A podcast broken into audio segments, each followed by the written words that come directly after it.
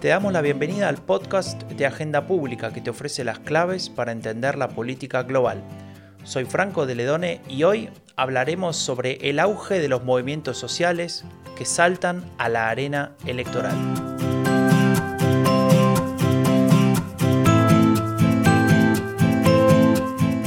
En los últimos años se ha hablado y observado cada vez con mayor frecuencia la formación de nuevas organizaciones políticas. Entre estas, hoy queremos hablar de aquellas que se basan en movimientos sociales que pasan a competir en elecciones. Hay unos cuantos ejemplos en Europa, como el movimiento Cinco Estrellas en Italia o Podemos en España, pero había empezado antes en América Latina. Para algunos son la gran esperanza democrática con sus promesas de renovación, y para otros la etiqueta se usa con demasiada flexibilidad y al final del día no se sabe bien qué entra y qué no. Por no hablar de los cambios mismos que una organización experimenta a veces en periodos de tiempo muy cortos, cuando entra justamente a la arena electoral. Para poner un poco de luz en todo esto, dedicamos este episodio entonces a preguntarnos por sus características y a analizar algunos casos emblemáticos, tanto en Europa como en América Latina. Y como siempre, junto a Janina Welp, la coordinadora editorial de Agenda Pública, vamos a explorar un poco estos interrogantes y en una de esas le podemos dar respuesta. ¿Qué tal, Janina? ¿Cómo estás? Hola, Franco. Acá estamos con otro tema fascinante.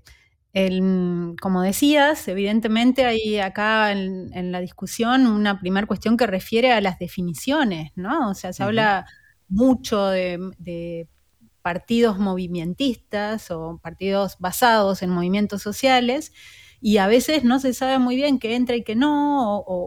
entonces, bueno, un buen punto para comenzar es preguntarnos eh, por estas, por las características básicas de uno de estos partidos definidos como de base movimentista. Y creo que vale hacerse la pregunta de cómo se diferencian de los partidos políticos más convencionales y en qué se diferencian de los movimientos sociales. Y ahí surgen algunas cuestiones que echan un poco de luz, pero dejan igualmente muchas preguntas abiertas. Eh, por un lado está la cuestión de que son movimientos con, una fuerte base social, ¿no? de, justamente este movimentismo. Eh, que a su vez nos lleva a preguntarnos si no será que en el pasado los partidos políticos, o al, menos muchos de ellos, como por ejemplo los de izquierda, con base sindical y demás, no eran también partidos con fuertes bases sociales y las diferencias son un poquito más laxas. Pero bueno, esa es una característica central que frente a unos partidos que hoy se ven, los tradicionales, como más jerárquicos y un tanto desconectados de sus bases, en mayor o menor medida, dependiendo de los casos, estos otros tendrían una fuerte base social.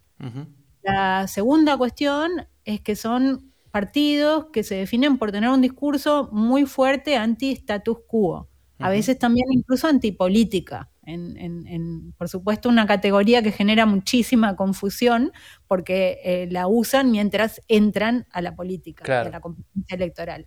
Tiene como bastantes similitudes con determinadas definiciones de populismo, ¿no? Tiene similitudes y también, si te lo pensás un poco, también con los partidos de, con muchos de los partidos de la extrema derecha o de la derecha radical, que también tienen ese fuerte, por eso digo, es como muy complicado, ¿no? Es como que parece claro cuáles son, pero después no está tan claro. Eh, y lo, vamos a ver muy bien en este episodio cuando hablemos con nuestras expertas y expertos.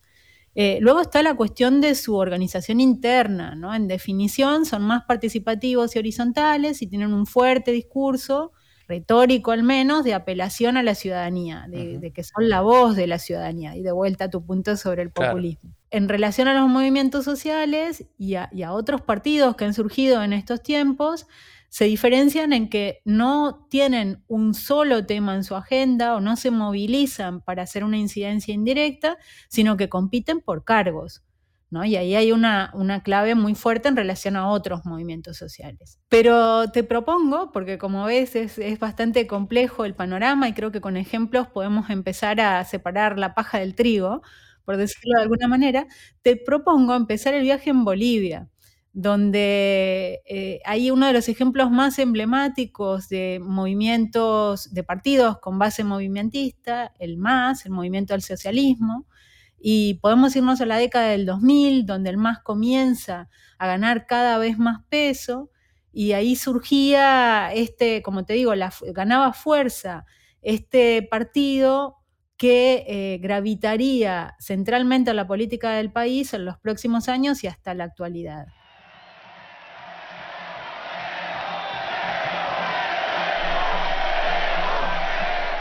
Hoy Bolivia nuevamente demuestra una vocación democrática, una revolución democrática cultural al servicio del pueblo boliviano.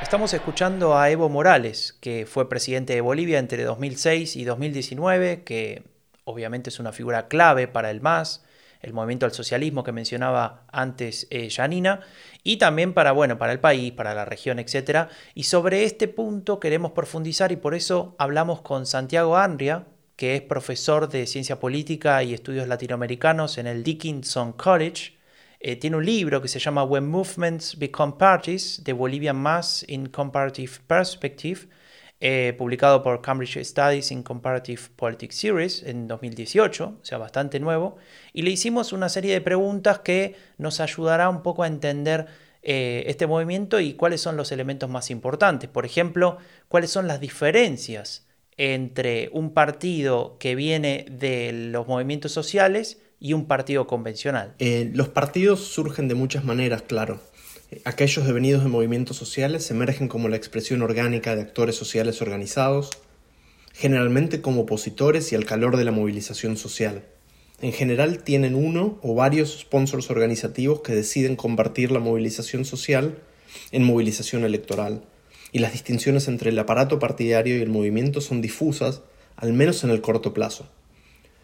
Estos partidos son híbridos en esencia, en el sentido de que se vuelcan a la arena electoral mientras que al mismo tiempo mantienen un pilar o una pata en las calles.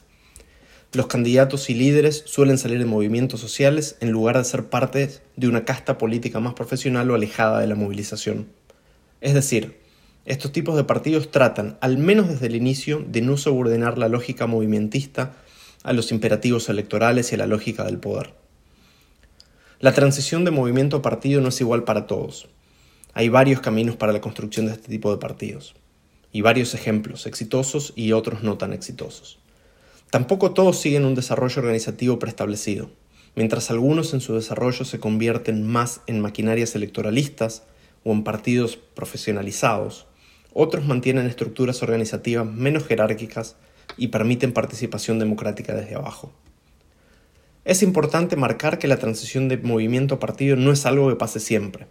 Hay mucha más movilización social y protesta que partidos que surgen de ahí, y que estos partidos no son necesariamente más horizontales en su funcionamiento, ni necesariamente internamente democráticos. Y claro, aunque en general se, lo proponen como un eh, objetivo, eh, no todos desarrollan espacios de participación desde abajo que permitan traducir las demandas de las calles a políticas públicas. Clarísimo, Franco, lo que nos está diciendo Santiago. Creo que realmente aporta mucho para, despejar cuestiones y comenzar a entender. Creo que es clave esto que nos dice sobre el tiempo. ¿no? una, de las eh, de los aspectos centrales en, en, este tipo de partidos movimentistas es que la distinción entre el aparato partidario y las bases son difusas, pero él remarca al menos al principio.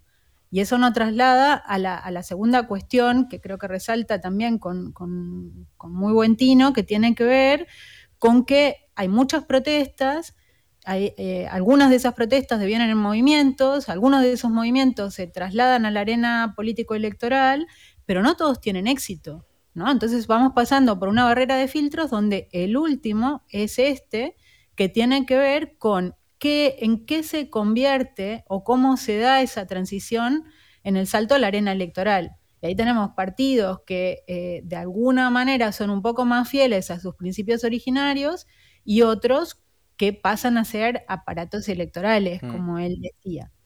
Entonces ahí encontramos también interesante preguntarle a Santiago Anrias sobre el MAS, sobre, porque el MAS es realmente un caso emblemático eh, de lo que estamos hablando, y le preguntamos a él si es, si es un ejemplo único de un movimiento social que deviene en partido político. Nos decía lo siguiente. Para empezar, construir nuevos partidos ha sido bien difícil, especialmente a partir de la tercera ola de democratización en América Latina. El más boliviano es un caso exitoso, uno de los pocos casos exitosos de construcción partidaria a partir de movimientos. No es el único en la región y no es excepcional. Sí tiene ciertas singularidades, y estas lo hacen interesante en perspectiva comparada. En primer lugar, surgió de un movimiento rural de cocaleros en alianza con otros movimientos populares indígenas, y en este sentido, es parecido a Pachacutic en Ecuador, pero muy distinto a otros partidos clásicos de movimientos como el PT en Brasil y tal vez el Frente Amplio en Uruguay, que surgieron como coaliciones de movimientos urbanos. En la región tenemos entonces al menos dos modelos distintos de partidos de movimientos, algunos con base rural y otros con base urbana.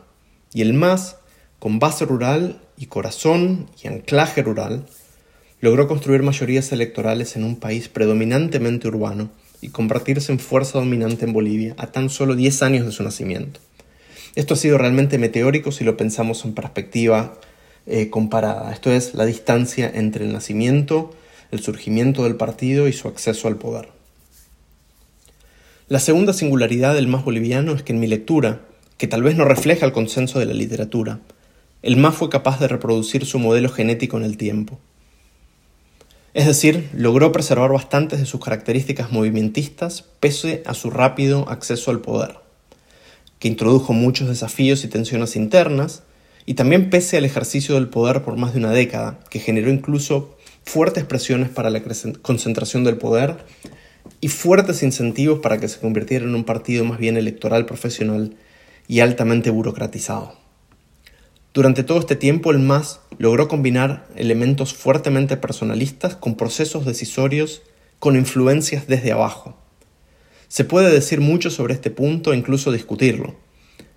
Pero en mi lectura, la adaptación y la rearticulación del MAS luego de las turbulencias del 2019 y 2020 no se pueden entender muy fácilmente si asumimos que el MAS era y es un actor unitario bajo el tutelaje de un caudillo que todo lo ve y todo lo puede.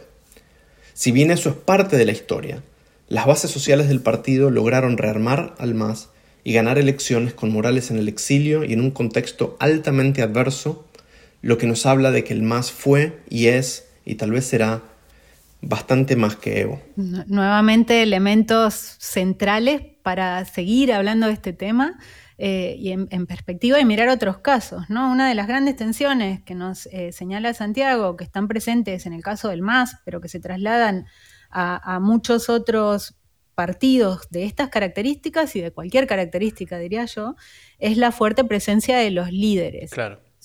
Que sobre eso también podemos profundizar, vamos a profundizar mucho más hoy. Pero otra cuestión que me parece también importante para ir poniendo las piezas, porque tenemos la mirada ahora sobre América Latina, pero también queremos mirar a Europa, refiere a estas bases sociales que eh, están detrás de estos partidos movimentistas. Y Santiago Andrea señala que eh, tenemos unos que tienen una base rural, como Pachacutic y el MAS, y otros que tienen una base urbana, como el PT y el Frente Amplio. Cuando nos traslademos a Europa, tendremos que hilar un poco más fino para ver qué pasa, además, qué diferencias hay entre esas bases urbanas.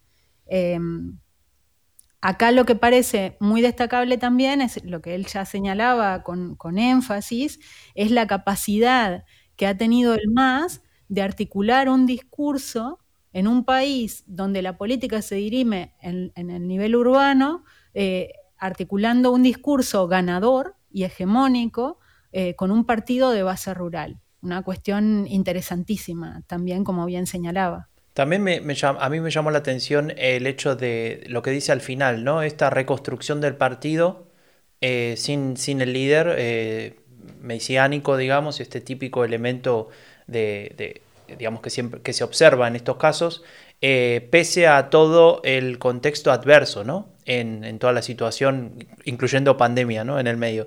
Eh, y, eso también es otro elemento que me, llama la atención de lo que nos cuenta Santiago Anria. Pero más allá de esto que estoy diciendo, nos queda una pregunta más ¿no? que le hicimos a Anria y que, de alguna manera nos va a ayudar a cerrar un poco este, este primer país, este, este primer caso con el movimiento al socialismo. Sí, queremos conocer, saber cuáles han sido las claves del posicionamiento del MAS como actor político central en Bolivia.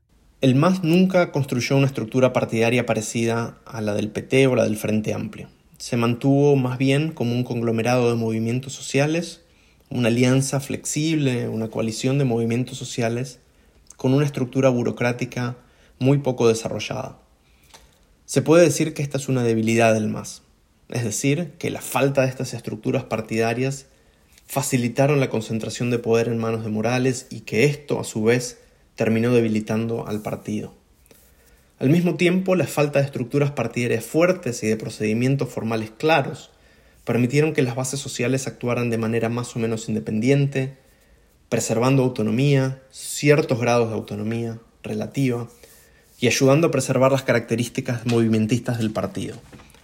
Algo que le dio a los movimientos fundadores y aliados cierta capacidad de incidencia en la toma de decisiones y también poder de veto bajo ciertas circunstancias. Esto también permitió en mi lectura el proceso de adaptación luego de la salida traumática del poder en 2019, y ahora hay que ver cómo se rutiniza el carisma mientras el MAS busca nuevos esquemas decisorios y se renueva internamente. Todo esto que conté tiene desde ya muchos matices. Las relaciones del MAS con movimientos sociales han sido bien complejas y llenas de tensiones. Y mientras algunos mantuvieron vínculos estrechos con el partido, otros fueron claramente cooptados, reprimidos, marginalizados y demás. Es decir, si lo miramos en plano comparado, el MAS se mantuvo fuertemente vinculado a movimientos, pero claramente no con todos aquellos que lo llevaron al poder. Hubieron vínculos estrechos y también distanciamientos, espacios democráticos para algunos y represión para otros. Estas complejidades y tensiones son al mismo tiempo las típicas que surgen de los partidos de movimientos. El salto de la calle a la arena institucional viene con riesgos, con potenciales divisiones, pérdida de energía y demás. Y es este para mí el tema central eh, que este tipo de partidos nos invitan a pensar.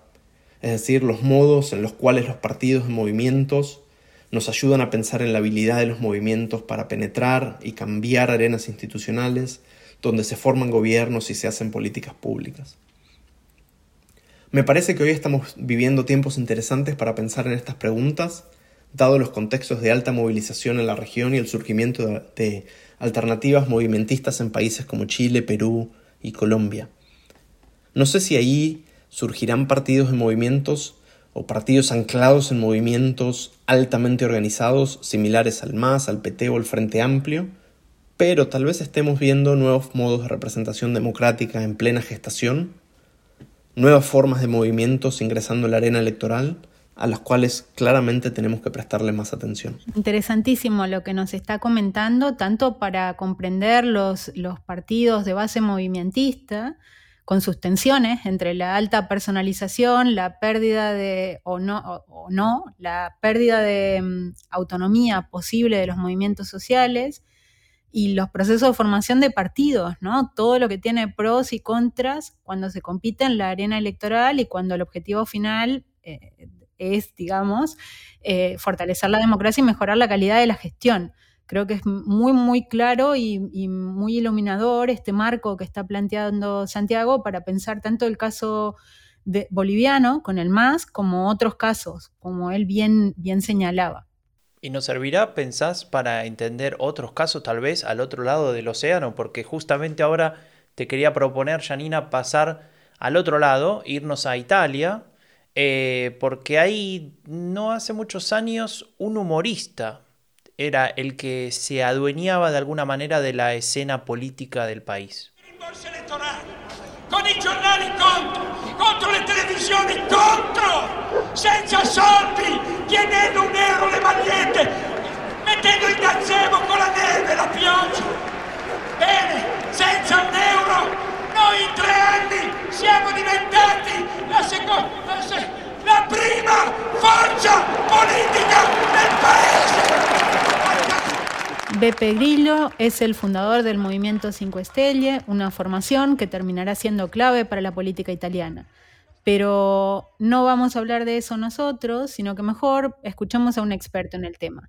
Tenemos hoy a Enrico Padoan, que es investigador en la Escuela Normales Superiores de Pisa y autor del libro Anti-Neoliberal Populism in Comparative Perspective. A él le preguntamos si el M5S, el Movimiento 5 Estrella, es un partido de base movimentista. Mucho se ha escrito acerca del Movimiento 5 Estrellas como, como fuerza, como movement-based party.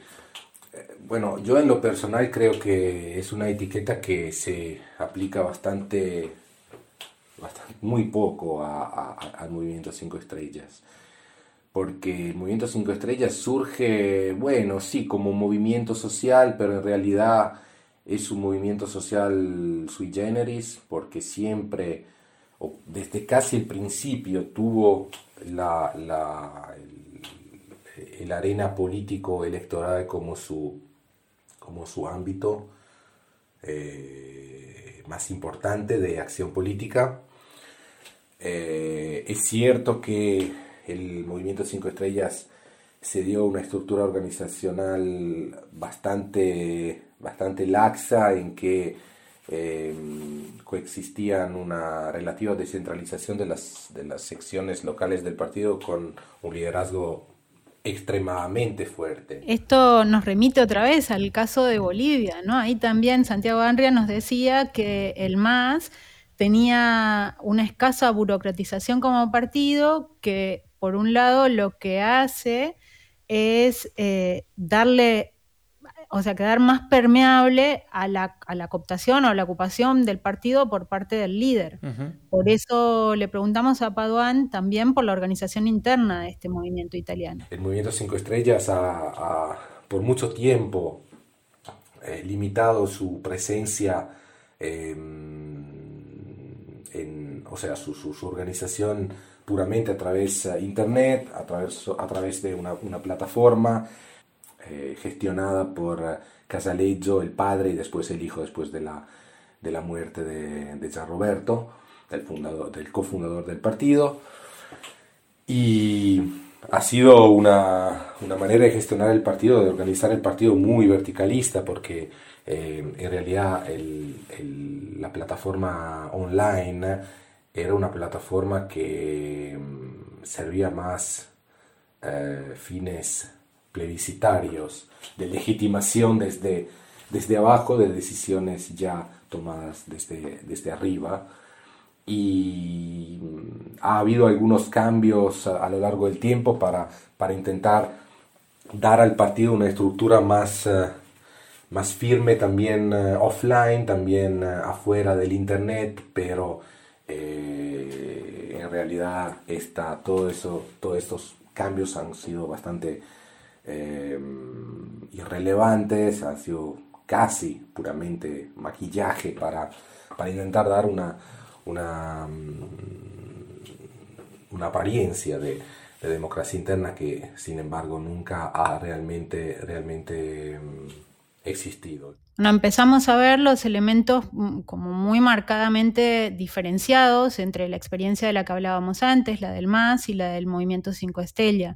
Una de estas tiene que ver con el uso intensivo de las nuevas tecnologías en el caso italiano y con la fuerte base rural en el caso del MAS. Claro, son varias las cosas ¿no? que aparecen ahí, em, digamos que diferencian al MAS, que era el, primer caso que estábamos eh, analizando, eh, y ahora lo que, lo que nos ayuda a analizar Enrico Paduan, que es justamente el movimiento 5 Estele, y, en ese sentido, al, percibir estas diferencias, eh, le preguntábamos a, a Paduan de dónde viene este partido, o sea, a qué responde el surgimiento del movimiento 5 Estele en aquel año 2009, que bueno, ya son más de 10 años, y Enrico nos respondía lo siguiente.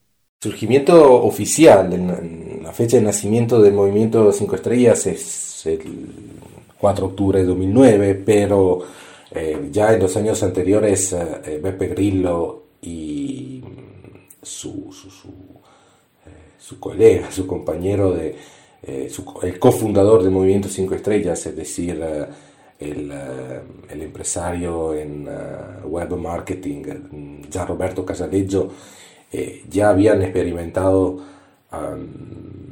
el, camino electoral a nivel subnacional con, con ciertas, em, eh, ciertos partidos locales que se agrupaban bajo el nombre de eh, Amigos de Pepe Grillo.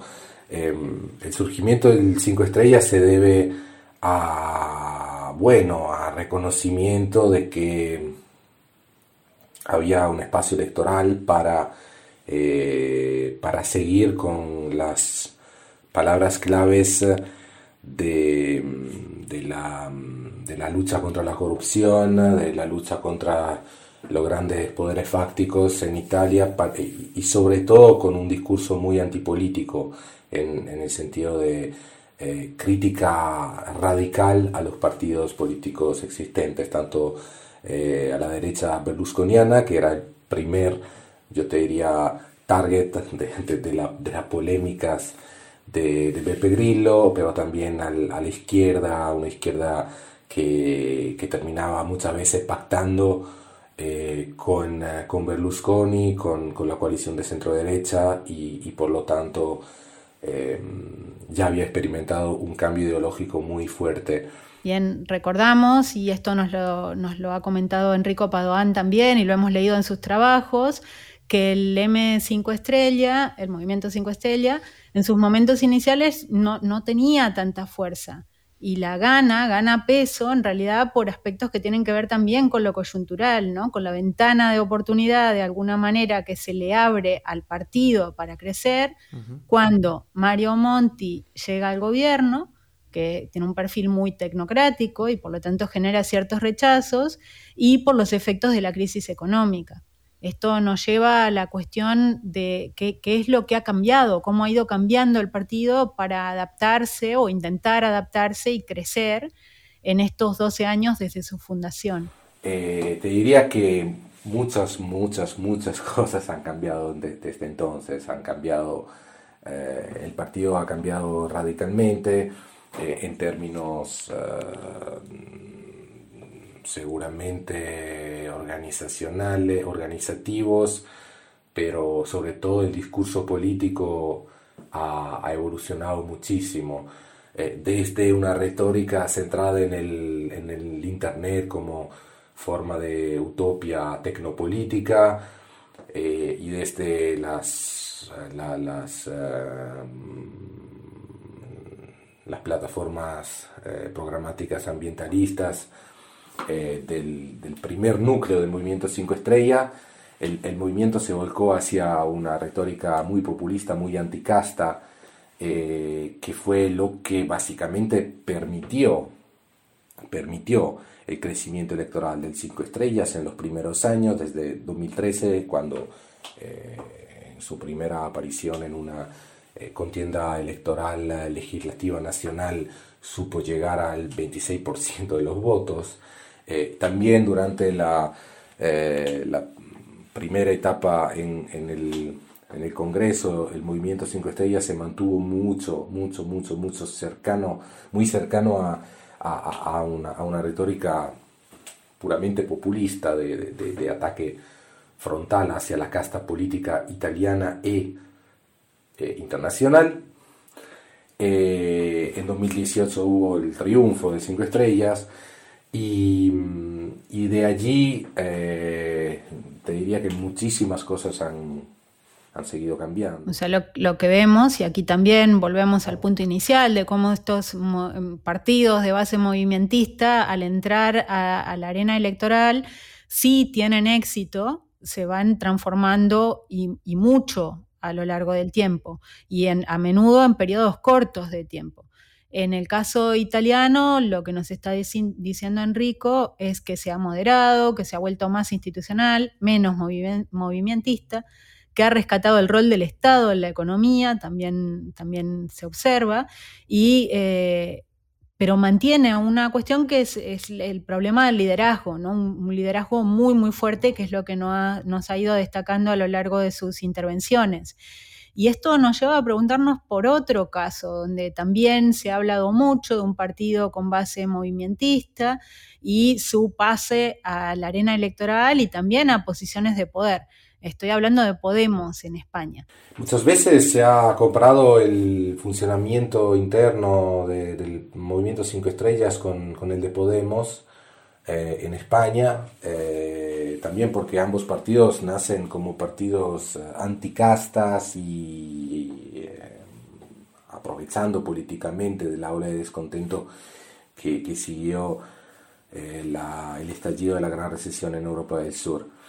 Yo creo que hay algunas similitudes, similaridades entre los dos, pero Podemos desde un comienzo se ha estructurado eh, no solamente a través del Internet, sino como un partido con, con secciones locales y con, y con, una estructura bastante, bastante parecida a la de un partido de masa, en que sobre todo la dialéctica política interna ha sido, ha sido siempre manejada eh, políticamente con, eh, con distintos grupos ideológicamente bastante bien definidos que se peleaban para para el, eh, el, em, el liderazgo tan, tan en términos de, de, cargos como en términos de dirección ideológica, ideológico y estratégica de, del partido.